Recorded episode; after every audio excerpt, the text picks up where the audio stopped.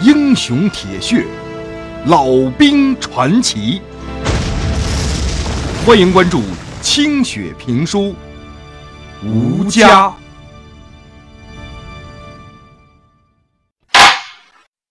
上回书说到，中央文革小组成立了，大多数人都感觉到了一种恐惧，但是也有人感到了前所未有的兴奋。谢有盼担心的是，五幺六通知从字面上看，很多问题并没有讲清楚。什么是所谓的反党反社会主义的学术权威呀？什么是所谓的无产阶级左派？什么是资产阶级代表人物、反革命的修正主义分子？文化大革命怎么开展啊？这篇文章指出了他要针对的对象的名头，可是却并没有明确的给出这些什么什么分子的。范围、涵盖面儿，万一要是执行这个决议的那些人出现了理解上的偏差，那怎么办啊？发文的当天，学院里边立刻就产生了两派势力，以学院宣传部和各系的学生会为领导的一派认为，要反对和打倒学院党支部的学术和组织领导，要跟学院党支部谈判。而以学院团委和各种学会为领导的另外一派，则认为一定要坚持党委的组织领导，学术领导可以另行协商。就这样，两派学生在学校的大礼堂就吵了个面红耳赤。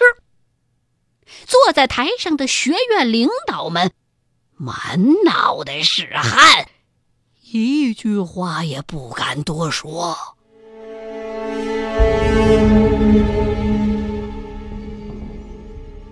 江南雨在惊慌之中日如年，他就如同是被农民驱赶不停的麻雀，要不是谢有盼撑着。江南雨几乎都要崩溃掉了。激进派声嘶力竭的声讨，满校园到处可见的大字报，以及每一天的中央人民广播电台发出的新文章，都会让他胆颤心惊。除了待在谢有盼的身边他简直是没处躲、没处藏了。说不定哪一天，某些人又会以某中央指示的名义把自己给揪出去。这种巨大的不确定性，让江南雨甚至都有些神经质了。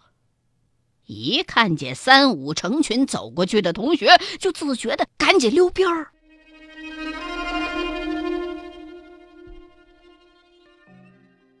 这一天。天儿很好，阳光明媚。江南雨穿了一身春天的暗灰色的学生装，一大早就来找谢有盼。在路上，她给男朋友买了早点和豆浆。碰巧，谢有盼宿舍的其他人都去刷大字报了，屋里头只剩下了谢有盼一个人。正穿着秋衣秋裤在洗脸呢。一见江南雨对自己如此的体贴，谢有盼会心的笑了。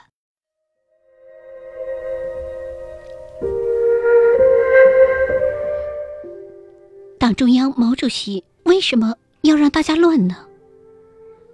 我也不太明白。看样子，毛主席觉得中央内部出了问题。夺权是什么意思？要把学院的领导全都干下去吗？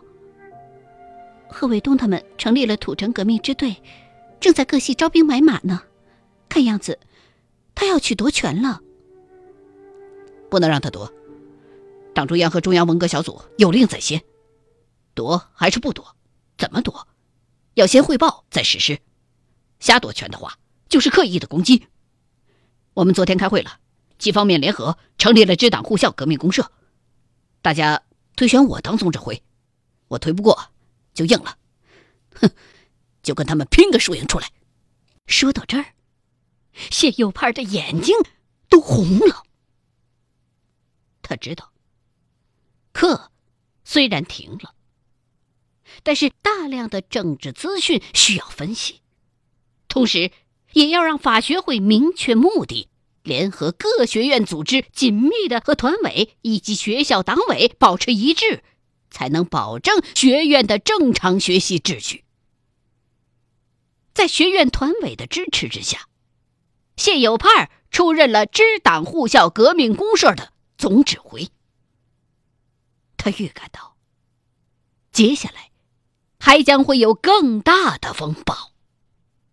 这一次的运动或许会比以前的任何一次都要剧烈，甚至可怕。联想到父亲的身份，他。也感觉到了恐惧，可是江南雨那令人心疼的眼神，让他坚强了起来。再大的苦难，再黑的深渊，也要坚持下去，让这个心爱的姑娘和自己的父亲再经历那些可怕的日子，这怎么能够忍受？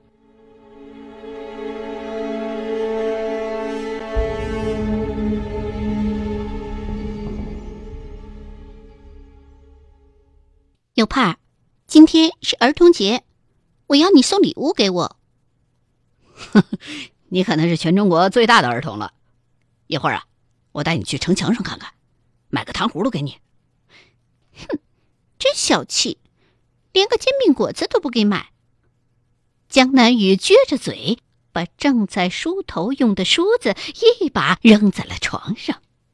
哎呀，咱们两个想到一块儿去了。我也正在想吃煎饼果子呢，咱好像一个多月没吃了。中午咱们就去，成不？谢有盼一把抓住了江南雨的手，眼中放光的问着：“瞧你，一猴急，老家的话都出来了。先把早餐吃了，豆浆还是热的呢，快去喝吧。”江南雨的脸一下子红了，他想挣开他的手。却发现自己并不情愿。那两只热乎乎的手从自己的双手滑到了双臂，又突然滑向了自己的腰肢，像铁钳一样猛地把自己收拢在了他的怀里。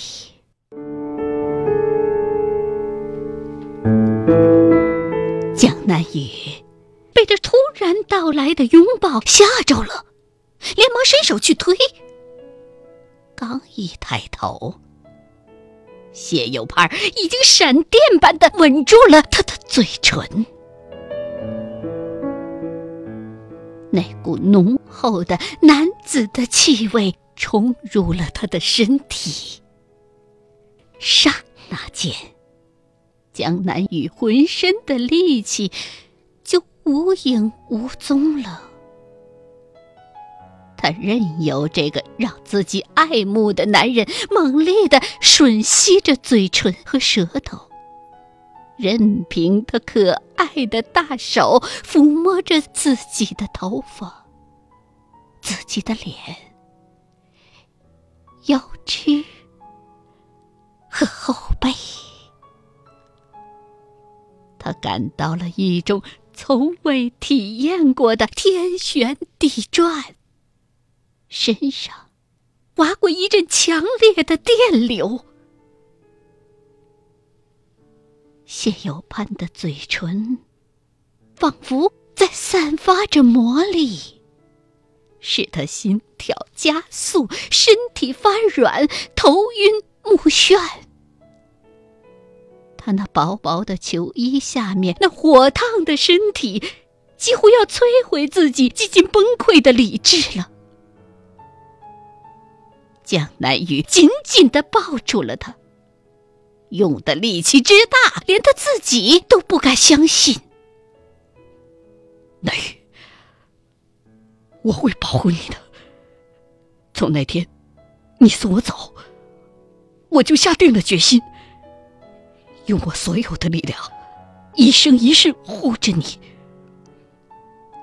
我们的力量已经很强大了，他们不会一下子就把我们打垮。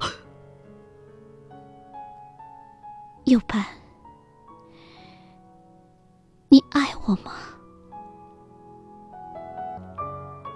谢有潘看着江南雨的脸，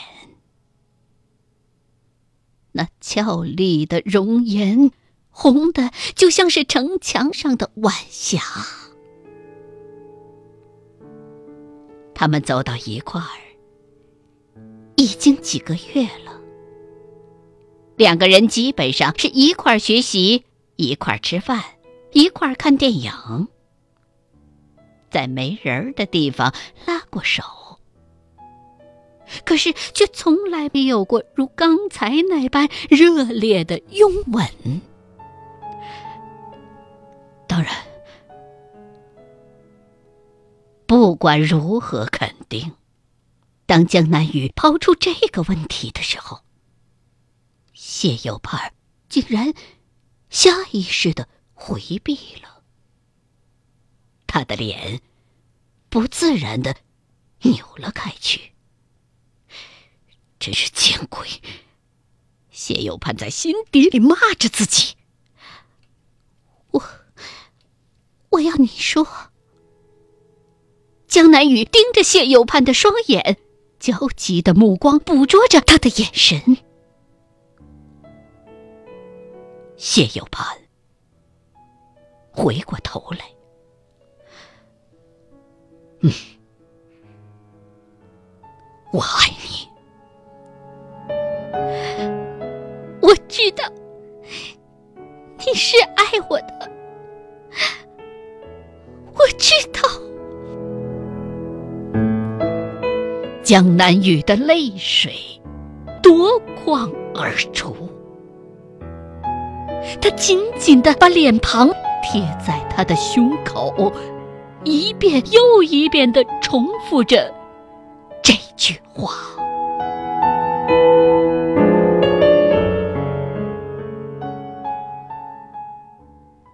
谢有盼说完那几个字之后，如释重负。他静静的抚摸着姑娘的秀发，吻着她的头顶，嗅着她的发香。他丝毫不怀疑江南雨对自己的爱，自己的身体、灵魂都感受到了江南雨那炽烈的情感。可是，这份悄然萌生的爱情，在这风雨欲来的季节，能不能结出最后的？果实呢？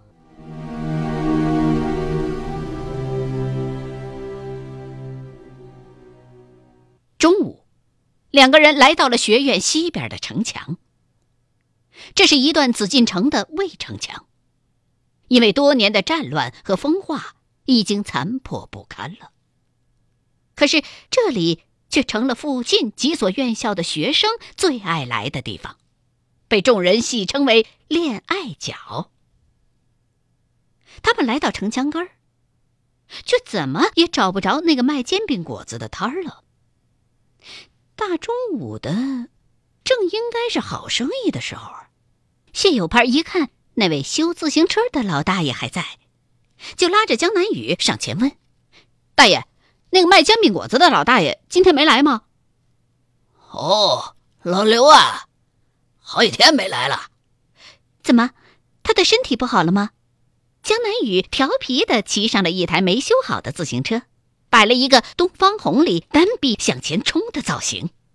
身体好着呢，被一群中学生抓走了，说他是敌特，要交给公安局去审查。十几个屁崽子连推带打的，说抓就把他抓了，那果子摊都给砸了。为什么说他是敌特呢？他卖煎饼果子跟这八竿子打不着啊！哎，不就是当年给国民党当过兵吗？是傅作义的部队，北平和平解放之后就复员了。他不听老婆的劝，不想离开北京城回老家，这不出事了不是？我就知道，这旧账啊，早晚得查。我在这城墙根底下见的多了去了。老大爷一边修车一边回答着。谢有盼的心里一阵紧张。中学生们都动起来了。据说前几天清华附中出现了一个红卫兵组织，说是中央点头支持的，毛主席还给他们传达了口头指令。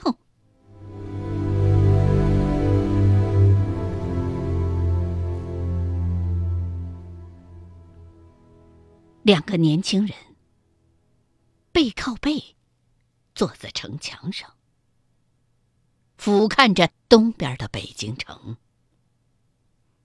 这曾经是他们最向往的地方。为了来到这里，他们都曾付出过巨大的努力。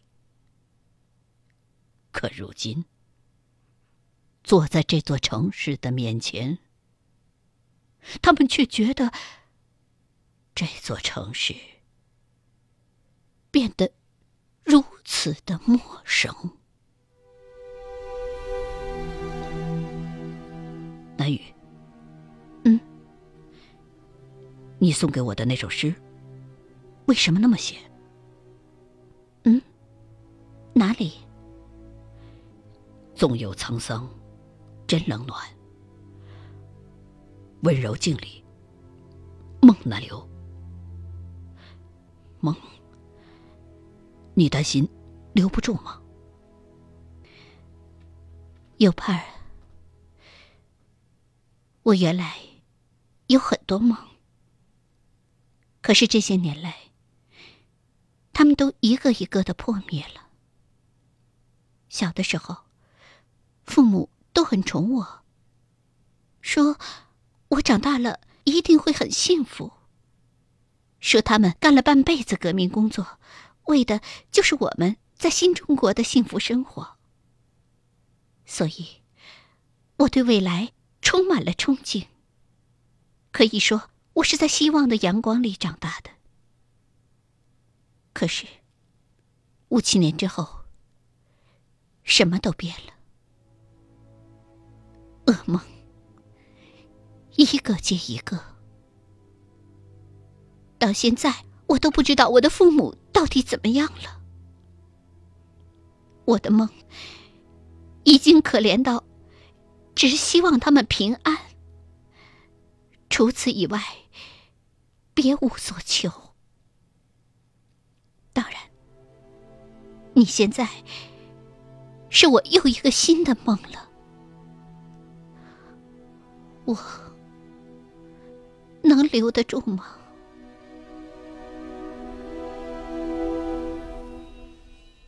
江南雨的声音，忽远忽近，忽高忽低。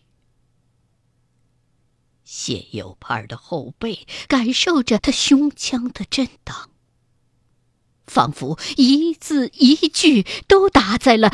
他的心尖尖上，南雨，我们在学逻辑课的时候，朱老师讲的那个庄周梦蝶的典故，你还记得吗？记得，是和公孙龙的白马非马一块讲的。庄子梦见了一只美丽的蝴蝶，在梦里，他非常的快乐。可是，他很快就醒过来了。醒来之后，发现自己还是那个睡在凉席上的庄子。于是，他问出了一个千年不破的问题：究竟是庄子梦到自己是蝴蝶，还是蝴蝶梦到自己是庄子？哪个是真的？哪个是幻觉？哪个是永恒？真和幻都会一闪即过，只有梦才是永恒。有盼儿，你是我的永恒吗？江南雨转过身来，钻进了谢有盼的怀抱，抚摸着他的胸膛。谢有盼突然觉得肚子一阵冰凉，低头一看，原来是江南雨的手伸进了他的衣服，那只调皮的手摸索着向上滑来，猜测着他，暗示着他，在黄昏的霞光里，江南雨两颊绯红。谢有盼鼓起勇气，把自己的手也伸进了他的衣服，穿过一层层的障碍，他终于进入了。那是多么美丽的一片土地呀！江南雨在颤动，在起伏。可是，他并没有睁开双眼，他甚至伸直了身体，让他更加的深入。谢有盼儿也闭上了眼，用心灵在他的身体上阅读着那柔软光滑的曲线。几乎要灼伤他颤抖的手了。江南雨在他的怀抱当中变得滚烫，身体在渐渐的膨胀，渐渐的拱起，毫无保留的撑满了他的想象。你是我的梦，是我注定。要做的梦。